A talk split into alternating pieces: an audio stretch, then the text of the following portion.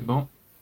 Uh, uh, my name is Alexandre Prado, and uh, I'm here with my colleague uh, André Dudemaine, and uh, we, um, our guest this week is uh, um, Hélène Gabriel. So, Hélène, if you could uh, introduce yourself. Mm-hmm. Yeah, saya gusto ko ko kasi sa kwas na YouTube sa kanya to. Kanya kaha kanya do ta tanong kana sa taga kana kada. Garawi Andre and my uh, Mohawk name is Kazitsagwas, which means picking up flowers. I'm Turtle Clan, and I'm Kanien'kehá:ka or Mohawk uh, from the community of Kanehsatà:ke, which is 62 kilometers northwest of Montreal.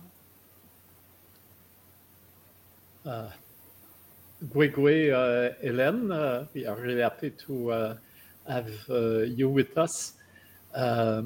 Uh, you uh, recently studied in uh, New York City and uh, mm-hmm. in film production. And can you speak about it? Because we know that first you study arts at Concordia mm-hmm. when you were very young, and mm-hmm. now it's like another uh, uh, art that you uh, are uh, uh, taking in your life? Mm-hmm. Yeah, I um, I studied uh, documentary filmmaking at the New York Film Academy, and it was during the pandemic, so it was by Zoom. Mm-hmm. Uh, I had one in-person class and uh, went for my graduation, but other than that, everything was by Zoom and um, it's it's basically to sort of expand on my artistic skills because uh, I use my art in my documentaries and to um, to tell our story from our side, our our perspective, which I think is really important, um, and, and not just making people aware, but as a legacy for you know for for the youth and future generations coming to know uh, what we went through and um, what our perspective is. Mm-hmm. And uh, also, we are very happy because the jury of the Montreal First Peoples Festival this year mm-hmm. uh, uh, gave to uh, your film uh, uh, the best Canadian short. Mm-hmm. Can, can, you speak about this this film in particular? Yeah, well, I'm, I was very honored to receive the that from uh, the Présence Autochtone uh, Film Festival, and it's it's called Canadas, which is when the pine needles fall, and it's about um, the most of the film is about July 11th, uh, 1990, which was the first of 78 days of a siege of our community uh, and it's the role of the women what what uh, what the women faced when they went to meet the SWAT team um, the importance of the land why why land is so important to us and um, you know some just a really tiny bit of our of our origin who we are uh, as a Oklahoma peoples part of um, the Iroquois Confederacy and those those things are really important to to lay the foundations of a story. This is who we are. This is where we come from. Um, this is why, you know, we we made a blockade uh, on March 9th in 1990, and um, you know, it was it was a very difficult time, very challenging time mm-hmm. for many people. But it also, for, for me, I think it was important to to talk about those first few hours because that those first few hours set the stage for where we are today in the sense that uh, from our testimony uh, at a Senate Standing Committee, our Parliamentary Standing Committee, we recommended the Royal Commission on Aboriginal Peoples. And so from, from there, the Royal Commission uh, revealed a lot of stuff. So it's recognizing and uh, the people who stood up for the land, the women who stood up for the land, and the men, and why it's really important to reclaim that narrative and and express ourselves in a way that people can understand. I guess in in a way humanizing us uh, because we were we were dehumanized uh, by the government by the police forces and the Canadian Army. So, um, you know, it's uh, it's a traumatic experience. Um, most most people, I would say, probably everybody had uh, post traumatic stress from that. Uh, and so today in the community, we're we're experiencing, you know, um, trauma reactions. So we we have a long way to go for for our community to heal. So this is, uh, I think it's going to be like a series of films that I would like to do to to talk about my community, which is uh, it's the oldest community uh, of the Kanien'kehá:ka people in existence. That's still that's still a community in, in that sense. Mm-hmm. Do you feel that uh, the the woman role in uh, indigenous uh, resistance and indigenous culture is uh, uh, not uh, really present in the, the medias and the, the, the narrative because uh, several films, documents, and books have been made on uh, the uh, uh so-called uh, Oka crisis, mm-hmm. and uh, now you arrive with this particular perspective. do you think you are filling a place that has been forgotten? Yeah, that's a good question because it, I mean, we we as Indigenous people, we're always fighting the stereotypes said about us, and to bring back, you know, that uh, being president of Femmes Quebec, you know, you become more aware of um, how little respect or validation is given to Indigenous women's leadership. So, for for us as uh, um, a matrilineal culture. You know, our clans come through our mothers, right? Um, and in our culture and our protocol and our, our laws, it's the women that hold title to the land. But I think because it, history has been told by a paternalistic society, you know, that perspective uh, of, of the, the importance of the men, that's that's fine. But there's always, you know, this this paternalistic view that the women were just there to cook. You know, when women were actually on the battlefields, you know, as either as medics, you want to call them medics, medicine people, um, particularly uh, a democratic society in which we were equal in decision making. So it, it gives you an idea the importance and the strength of women because the men during that summer always came to the women to ask ask us what to do next. If the police were trying to provoke during the night, they would come to the women and say, you know, the police are, are shooting at night. What do we do? And we'd say, don't shoot back because that's what they want. Uh, and, and, so there was this this this role of the women was really overshadowed, you know, by by guns, by weapons, and uh, you know this very um, militaristic sort of point of view that sort of justified the Canadian government's overuse of force. So women have um, women are taking their rightful place now, and we want to change what the history books have said.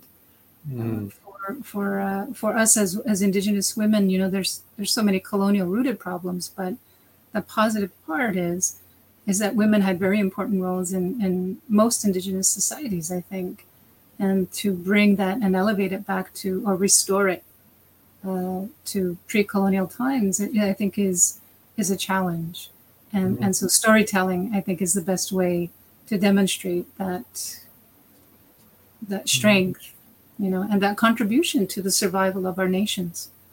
Mm-hmm. I don't know if you have seen it uh, has been just opened uh, last week in the McCord Stewart Museum, the uh, mm. exhibition of uh, wampums.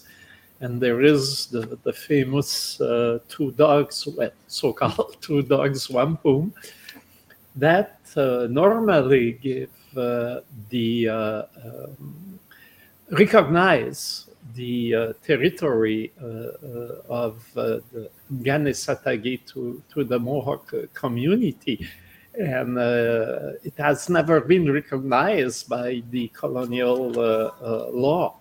and uh, uh, I think it's very strong to have it exposed now with all other wampums Mhm. at this time because now the the, the it seems that uh, there is some evolution in uh, maybe not all the public opinion but part of it and uh, to reconsider uh, the uh, the wrong that has been uh, done uh, during uh, the last centuries. Mhm. Mm.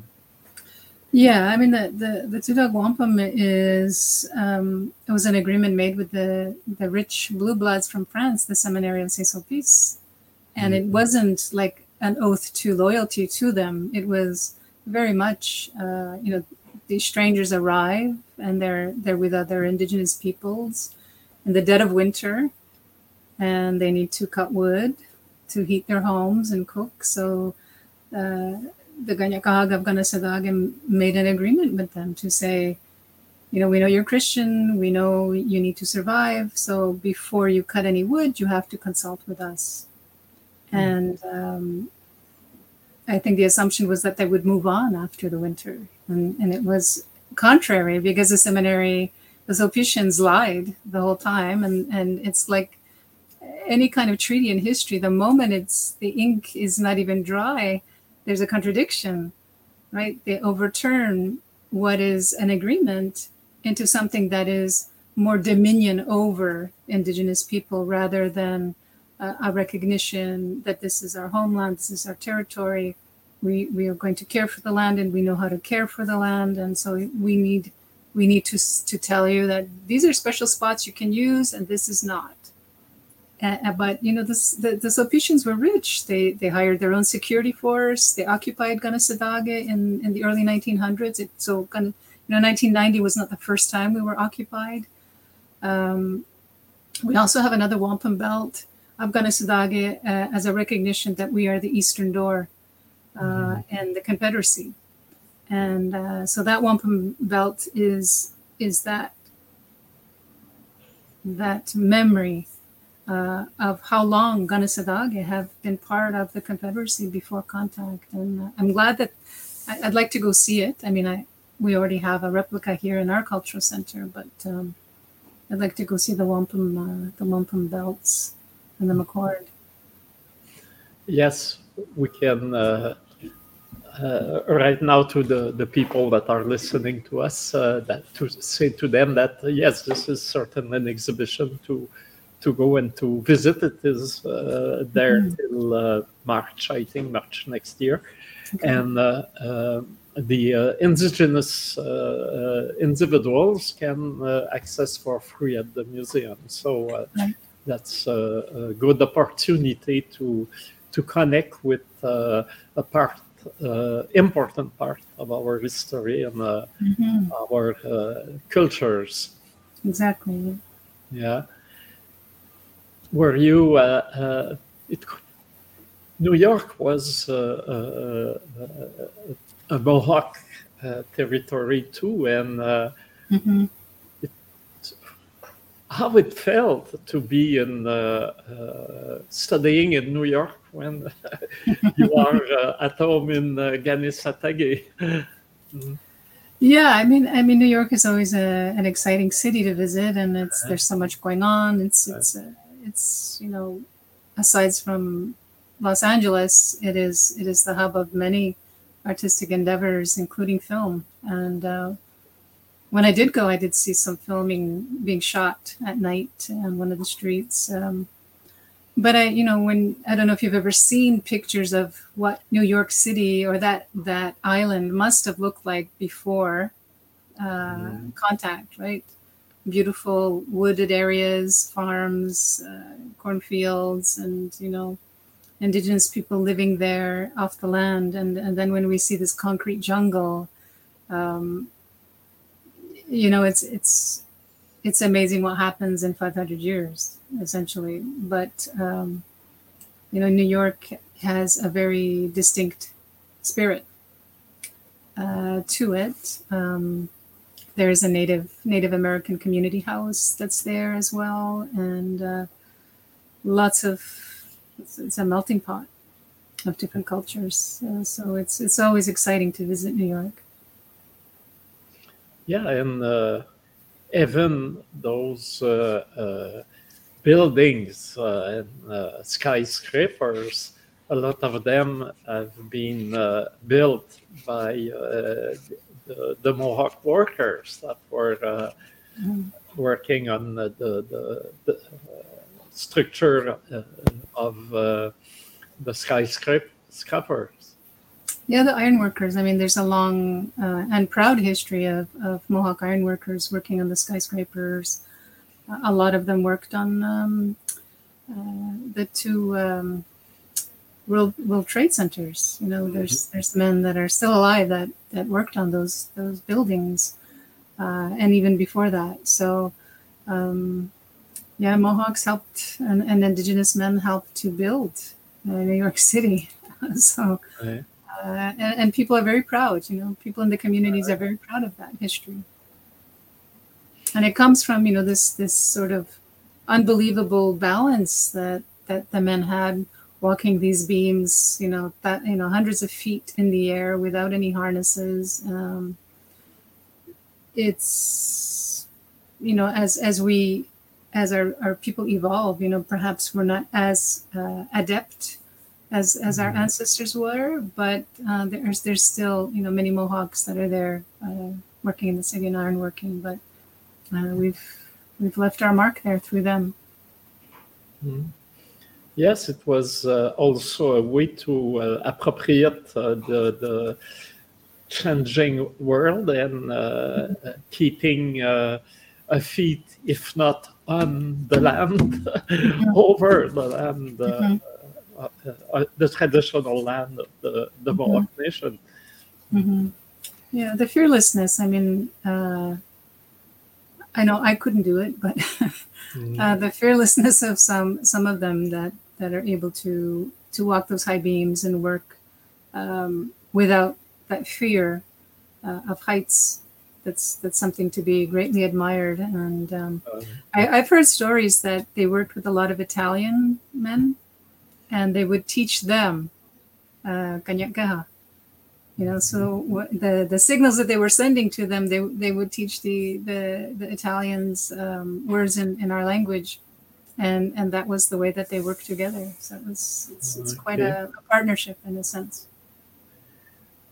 Yeah, and a, fa- a famous uh, Italo uh, New Yorker, uh, Scorsese, just made a film about the uh, Osage uh, yeah.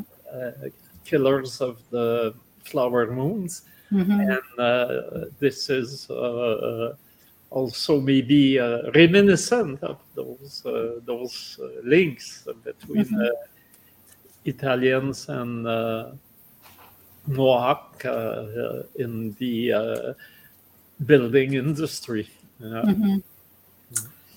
Yeah, I, I, think you know when we we think about history, you know, oftentimes we think about the negative, but there's a lot of positive in in the history and the course of our relationship with with Europeans, and uh, you know, it's it's. I'm glad that that people, at least in the mainstream, are becoming aware. Mm-hmm. Um, that's not to say that we shouldn't be leading the way. We shouldn't be the consultants for, for these big films. Um, but it's it's I think it's about time that that our stories get told in the mainstream in a way that shows the strength of our people, um, the camaraderie, uh, and the challenges, you know, of, of mm. what it means to live a peaceful coexistence. And it's um, we're we're not there yet. You know, I think there's still a long way to go, but the only way you can you can meet people on their terms is to tell those stories in a way that they will understand uh, and absorb it. And um, you will have always the exception, but uh, I, I think I think storytelling through film is is one of the most uh, powerful tools that we can use. And and I and I think of my my uh, cinematography teacher Claudia Raschke, who did um, Julia. She did. She was a cinematographer in the in the film about uh, Julia Child, mm-hmm. uh, the famous cook.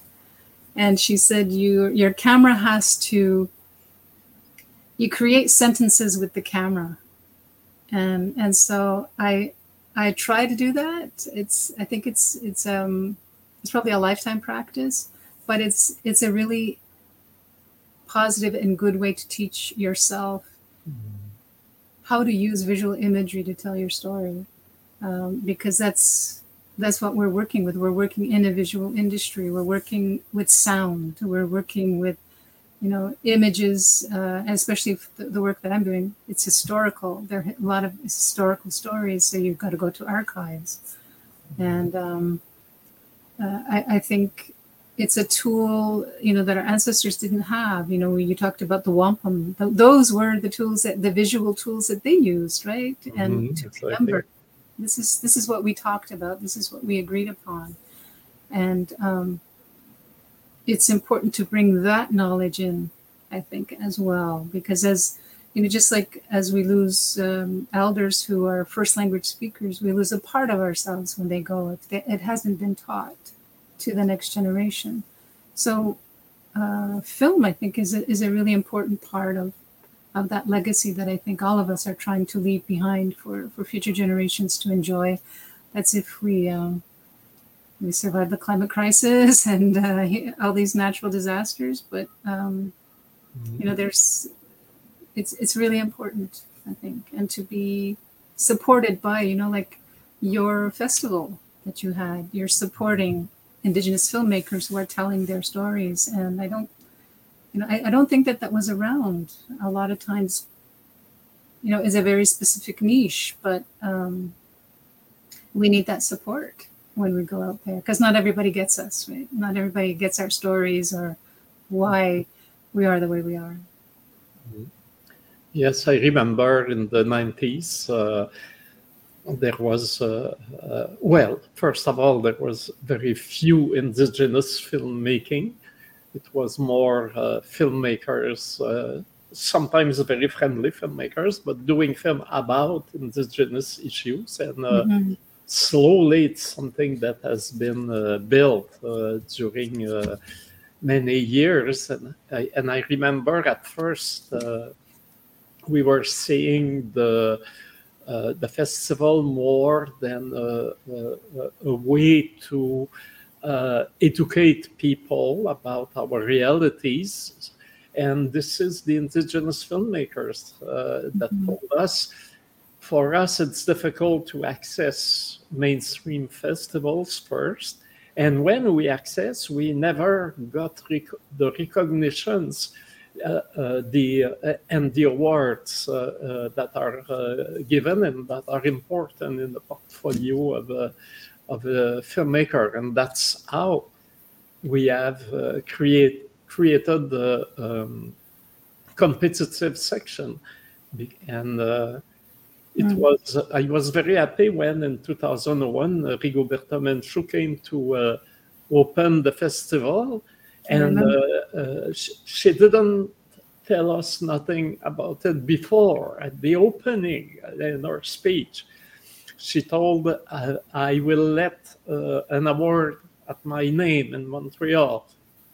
And this is because we need, as Indigenous people, to be able to recognize the excellence in mm. our uh, artistic productions and cinematographic production before we can ask to the authors to uh, to do it.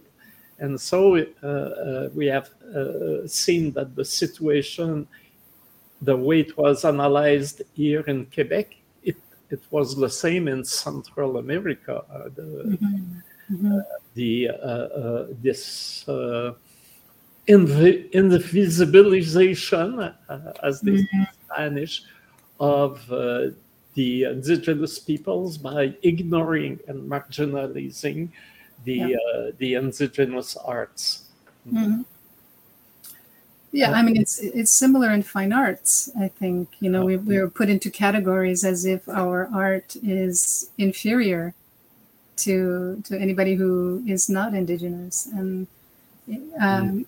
you know I, I remember being at your film festival when Rigoberta Menchú Tum did that, and you know it's an amazing thing.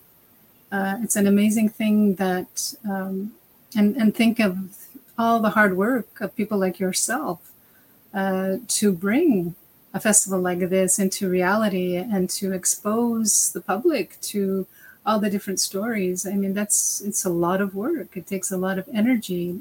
It takes it takes a team, right? And uh, I, I I think that we have come a long way in the last 30 33 years. Um, and it's it's so exciting to see that you know there's young filmmakers and then filmmakers like my my age and my and my time of life.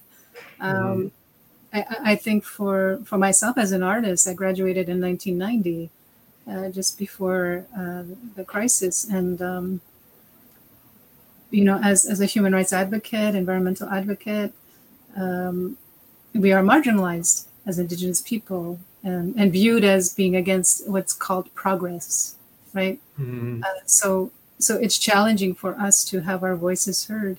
And and film or the arts is is a really beautiful way to to get those stories heard to acknowledge the the talent that is in indigenous communities that has always been there but just needed the support they just needed that little extra nudge and support uh, to get to to where we are today to have uh, you know indigenous artists of all kinds of all fields recognized uh, just as important as as those who are considered mainstream Well, you know, we have one of your pieces in our office. yes ben, Yes. peut- peut- peut- peux-tu Aqua. m'aider, Gabriel? On va montrer la toile. Yeah, I will ask uh, Gabriel to help me. I, I will show it to you. It's just there. I'm, I'm glad it's in a good home uh, Yes, yes, we. Uh, OK. Il faudrait juste montrer là, qu'on puisse voir la toile. so that's that's a tribute to Anna Mae Aquash who was uh, Yes, yes, exactly, in the. American Indian movement and was killed um, Yeah, yeah. This is the. Ah, there she is oui, oui, Ah. oui. Oh, I'm so happy. I have to. I'll have to come to your office uh, someday soon, Andre, to just to oui. Monte un peu. ju- ju- just to say hello. Yes, and uh, to uh, to reconnect with uh, those uh, with this uh, very strong uh, painting, and uh, Mm.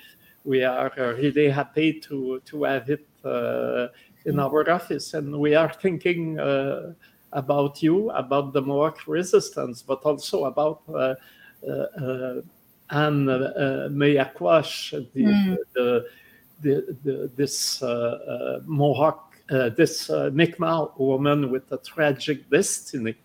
Yes. Yes. And uh, uh, this is also uh, a painting about uh, the uh, the role of the woman in the indigenous resistance. Yes. Yes. Mm. Yeah, I, I, I, I think that, you know, this is a story of, um, and I think that it goes true with any kind of resistance movement that it's possibly the fear that, that is instilled um, that people act so crazy and then you know we one of the things that i've been i've, I've learned over the years um, is that trauma makes you not feel, you know, not trust, um, not to speak, uh, in the sense of if I have a problem with you, I'm going to say it. I'm not going to kill you for it. I'm just, you know, we, we, we, we've, we've lacked that part of those ancestral teachings that teach us how to address each other in a way that is respectful. And, um, you know the tragedy of Anna Mae Aquash. I mean, she had two two young daughters. Uh, I met one, um, Denise, and you know we forget sometimes in the resistance movement because it's it is there's there's a goal, there's an aim, but we forget about our humanity sometimes, and when we when we see each other as humans and i think maybe that's when we can get together and and realize what is our goal? What is what is the main goal here? Uh, you know in the united states it's a very very different i guess the way like the United States or the way Canada has reacted to Indigenous movements, um, and is very brutal, you know. And there there are casualties of this war, and uh, I, I think you know Anna Mae Aquash, her story is extremely important. We've I, I, don't know if you've seen some of the documentaries about her, but um, you know we we need to acknowledge the truth about our own resistance movements and our own history uh, so that we don't make those same mistakes in the future. Um, but we're human, right? And we, we, we are flawed and we make mistakes. Um, but we need to recognize those who have made those important contributions to, um, to helping you know, society understand us. Yes. I think with uh, the the Custer uh, defeat, uh, the uh, historical uh, moment of uh, the, the, the American army uh, uh, completely defeated by uh, the Lakota forces has been a traumatic moment for the colonizer, and I think they, they, they still live with that, and that's why they are so violent uh, against uh, the uh, indigenous resistance or rights movement. the, the, they cannot support it. And, mm. they, they, they are still the uh, there with their big guns and the FBI, and they, they really want to uh, to uh, to fight violently against mm-hmm any uh, uh, affirmative movement, uh, human rights movement. Mm-hmm. The, the, the black resistance has, has been targeted the same way too. Mm. Mm-hmm. Yeah, I, I, you know, and I and I think about that that kind of history that that sort of the fear and greed is the motivating mm. it, moves the world in a different way um, and to to dehumanize indigenous peoples means that you know Custer was a victim. Custer was not a victim. Custer was trying to massacre, you know, the Sioux, mm-hmm. and they, they were prepared for him. And it's it's these these moments in history that um, are skewed, and I, th- I think that as as filmmakers, this is where our role is is to to tell that that truth mm-hmm. with evidence, with stories, with with the perspectives, because we know that human rights is not profitable, right? We live in a capitalist society, so human rights is it's not profitable to respect human rights mm-hmm. and to continue to deny us our humanity is uh, is a is a challenge that we're trying to overcome. Uh, I, I think, and and history has keeps repeating itself because the colonizer continues to try to to shape us, to shape our identity, to shape how we live, to shape uh, our governing structures, um, to to give us, you know, these sort of piecemeal uh, mm. affirmative actions, um, but that are not long term. They're all short term. Um, so the, the issue is very complex. That's why I think a lot of times uh, f- for me when I think about my future projects, it's it's really about a series. Because if we were to do uh, what needed to be done in one documentary, it would it would be a very long documentary. So, mm-hmm. um, but we have such a rich history, such um,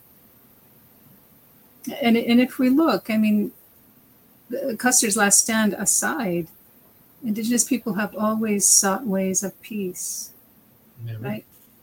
Always um, and it's, I think it's a tribute to the, our ancestral teachings that um, most people, I would say, not everybody, but most people want peace. You know, they want to have a good life, but they also, a lot of indigenous people want to preserve the land so that their children and their children's children will be able to enjoy the land.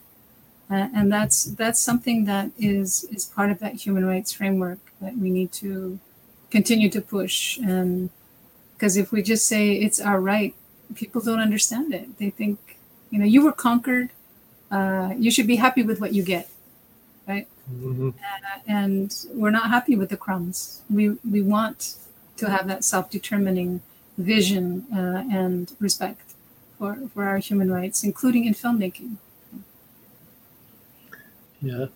We were speaking of uh, cinema, but also in uh, visual arts now.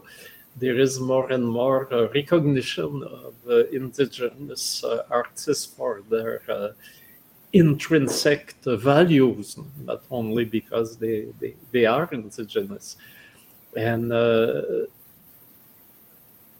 and this is at, at the, the, the, this moment you are orienting yourself towards a movie when your uh, uh, younger years was uh, really focused on vi visual arts. Mm -hmm. do you think of having both together in the, the future or concentrate mainly on films? Well, I, I you know for me painting or, or drawing is is very peaceful it helps get me out of that the chaos that we live in you know mm. as, as, as, humanity but in, in particular in, in my community that it's always there's always something. We're always still trying to fight for our land whether it's from you know uh, the nearby municipality of oka or from mohawks who are cutting the pines. Um, you you need you need an outlet to express that. So i try to find time to to just like do little doodles and um, mm. i wish i had more time to paint um, right now i'm working on two documentaries uh, so it, it's it takes up a lot of my time one is uh, um, the story about Kahnawake, why they would block the bridge and put their lives at risk for for us uh, so I, am calling that one Oyak Gundu, which is hanging tobacco. And it's another word for warriors, the men who protect the people and the land. Mm-hmm. And then the second one is uh, a celebration of, of 100 year anniversary of Deskahe, who was the Cayuga chief who went to the League of Nations in Geneva uh, right. in 1923. So I was privileged enough to be at the celebrations in Geneva this, this past July and the importance of Indigenous people at the international level. Uh, my, my elder who taught me was always saying, you know, our, our issue and our rights are, are at the international level. And, and even Supreme Court Justice Beverly McLachlin said that, you know, Aboriginal rights have always been international. So, um, you know, all this to say that for most of my life, I have been advocating for our rights, not just p- people from Kanehsatà:ke, but Indigenous rights and women's rights. And my art has always been on the side. I've always continued to create, um, but I think documentary is is helping me use that that part of my creative brain uh, in a different way, and so um, I have to I have to accept the fact that that's going to dominate for a while, but I can still do my art, my my visual art. Yes, that's a very, a very little known historic fact. Uh, this Iroquois chief that went to the Société des Nations mm-hmm. and uh, wanted the, the uh, Iroquois Confederacy to be recognized internationally, and. Mm-hmm uh, this is how the band councils were created because yeah. they, they wanted to uh, uh, uh, Uh, uh, undermine, to, to uh, sabotage the, mm-hmm. the credibility of yes. the, the spokesperson that mm-hmm. was advancing the, the cause of the, the indigenous people of Americas. And uh, I think that there should be a a, a big uh, uh, uh fiction I film mm-hmm. about him because it is so strong and it is a, a great historical uh, character. Oh, absolutely. I, I, I, agree with you, André. I think there's um, Mm-hmm. You know, to while he was in Geneva, the RCMP raided the longhouses in Six Nations and made it illegal. All traditional governments right across Canada illegal Um, people remember the potlatch uh, ceremonies being criminalized, but they forget that the traditional governments were also.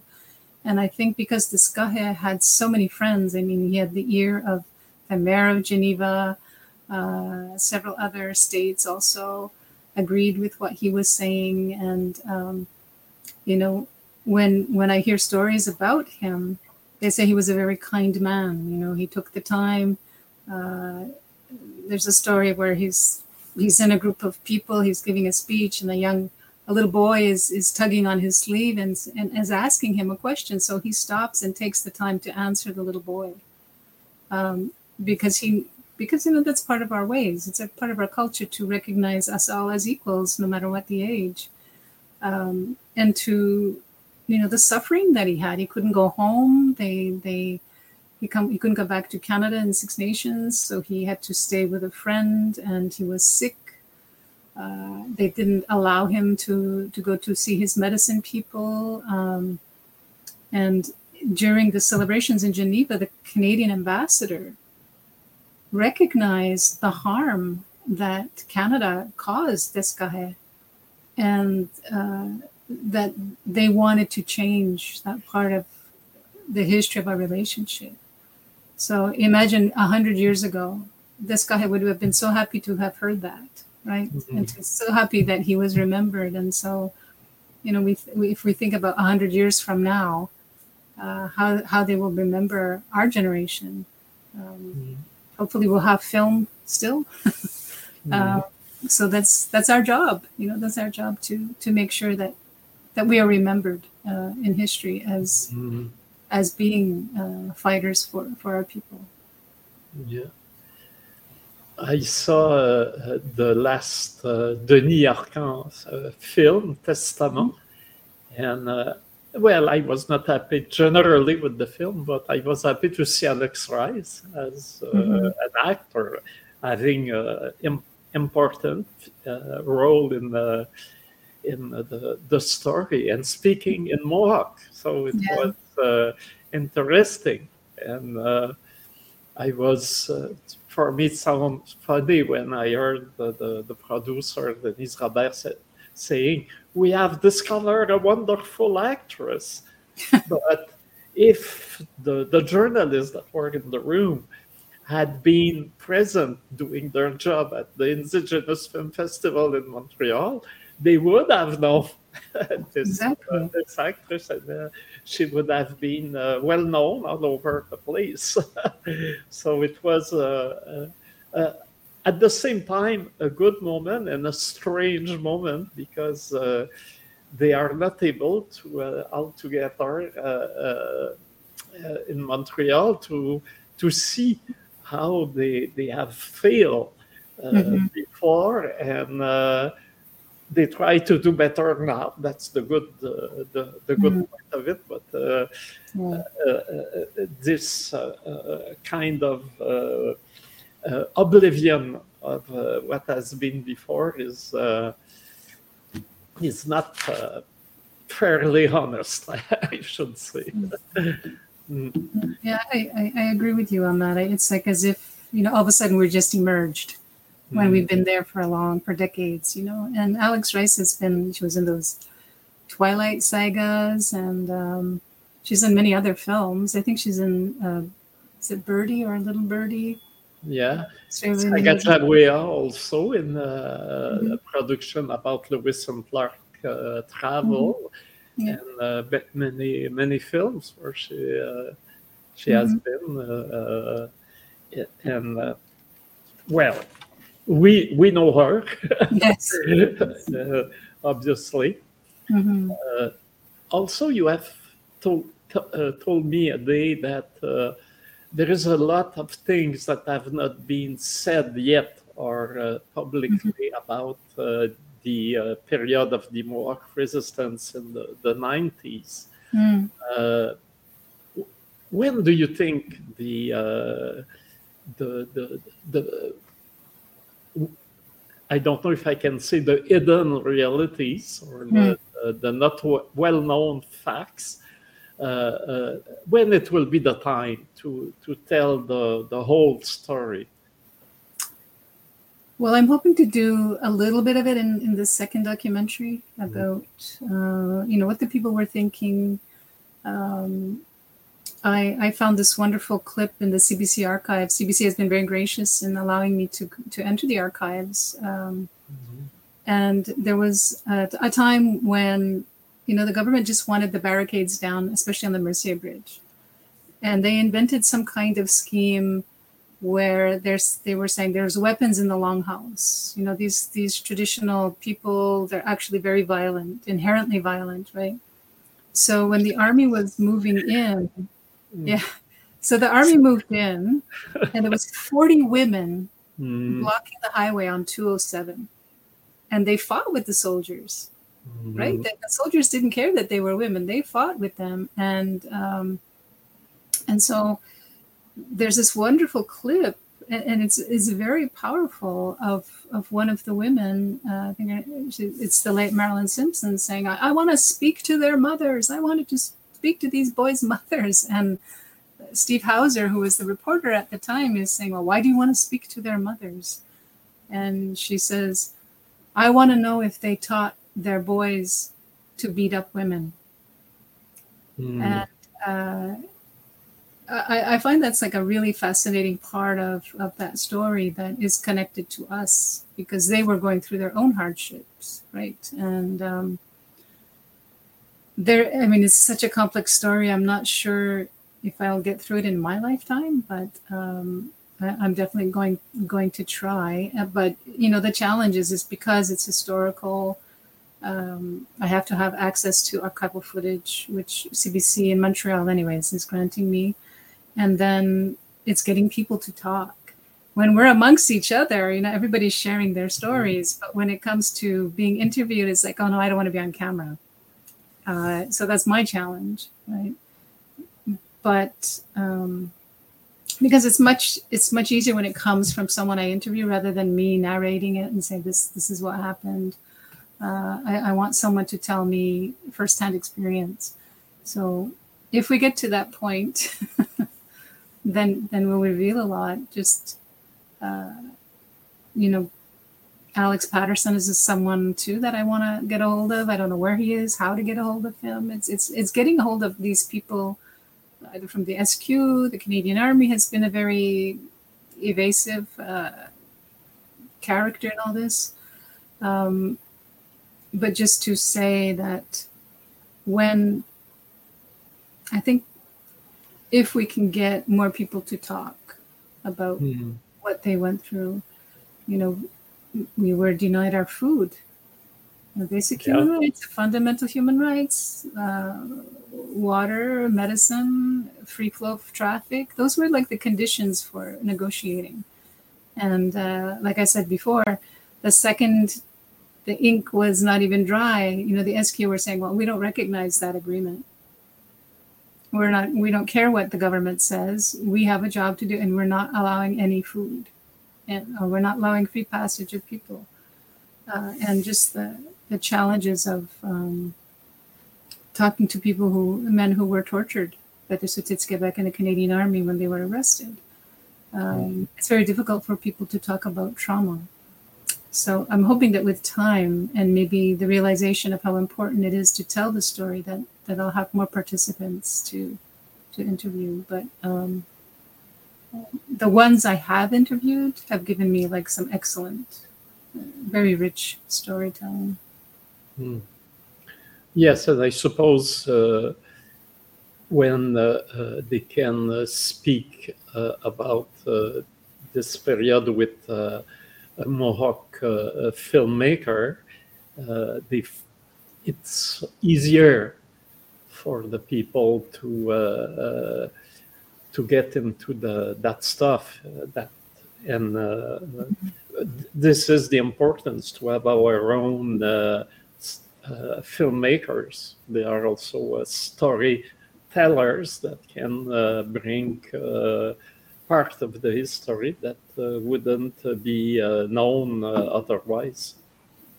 Yeah, and it, it helps to have like unique access, right, to to a story because I know the stories, and uh, I, I know the questions to ask. I know I know what um, I don't know all the stories. Uh, over over the 33 years, I've heard from all different kinds of people, indigenous, non-indigenous, Mohawks, non-Mohawks, um, about what they were doing. Um, you know, I'm, I'm thinking about uh, Solidarité avec les Autochtones, the, this, this organization that was protesting, and I'm sure you were at these protests too in Montreal, uh, Yeah. and how important that solidarity is to the survival of a people who are trying to just, you know, we're, we're placed in a position that we don't want to be in. Um, so there's there's so many layers of this story, and uh, the government will not be honest. Of course, they will not say why they did this, but um, uh, I'll do my best. I'm going to do my best. It's, uh, but I, it, for me, it's very interesting. Yeah, but if I look at uh, the way the story of uh, the uh, uh, event of uh, 1990 are uh, uh, told today, there is a lot of progress because uh, the the media that uh, during the event they were so racist and they were so uh, uh, only uh, uh, a line of transmission from the uh, army propaganda and uh, government propaganda.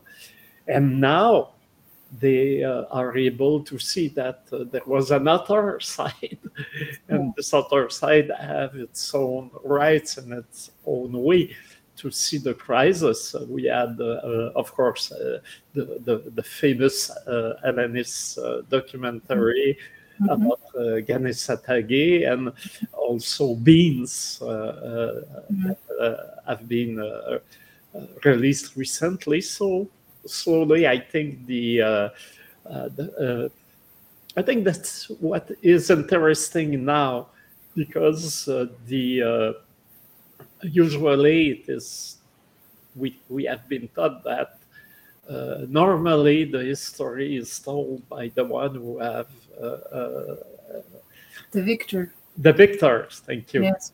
Uh, but uh, uh, somehow I don't I don't think uh, we have been uh, completely the victors in 1990, but uh, at least uh, the we have uh, our part of telling the story, and uh, the, and the history now is not. Uh, what it would have been uh, uh, if uh, it have stayed the, the way uh, it was in uh, in that period. I, I, would tend to agree with you because I think that in, in 1990, people were sleeping. And this woke everybody up. This this was like, wow, you know? Um, and we, I think we needed, uh, as painful as it was, I recognize it as being a seminal moment for Indigenous people's human rights. Uh, although we could not make human rights complaints in 1990, we were told human rights does not apply to you. Uh, you know, it's the Indian Act. So we've we've come a long way uh, in essence, and telling those stories, I think. Um, I, I'm hoping, anyways. It, it, not only will it enlighten people, but they will learn from those lessons of history, and and be better for it, rather than thinking that being a militant or or whatever is. Uh, means that you're you're a badass, you know. Excuse the language. But, uh, it, you know, I, I think about those those elders. You know, they they spoke softly. They spoke to government with respect, um, and were not given that respect. And so, we are standing on their shoulders. You know, we are standing on their strength, their their their work, and and um, I want to honor that through those stories. So we will uh, keep waiting and uh, uh, and looking forward to see your uh, next documentaries. Mm, and thank you. thank you for the sharing all all this with us today. Mhm. It's, yeah, and uh, you are, of course, uh, welcome uh, to to come to our office when you when you when you want. Well, thank you so much, André, for your leadership uh, in, in supporting Indigenous artists and to Présence Autochtone.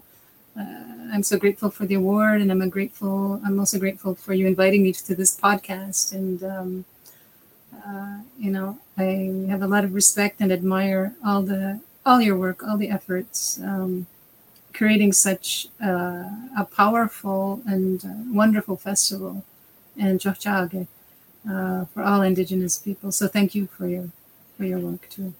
Yeah, thank you. But uh, the uh, the voice of the artist is so strong that uh, even with if it is very difficult sometimes, it is also very. I am very grateful to all mm. the, what the artists brought to the world, to the humanity, and and this make the the difficult easy. yeah. Easy. So, yeah. Thank, well, thank thanks so a lot. Uh, uh, Alexandre, do you want to add uh, something? No, oui, Denis, je pense que I think it's uh, mostly uh, time's up because uh, I think uh, you'll be busy at 1 p.m. So uh, mm-hmm. it is almost one. Yeah. Okay. So uh, we say uh, next Wednesday to uh, our uh, audience. Mm-hmm. Yes, uh, so we'll see you next week. This was an interesting podcast this week. Thank you so much. Big wet Shona. Mm-hmm. Thank you so much. Have a good day. Thank you. Bye. Bye bye. Bye.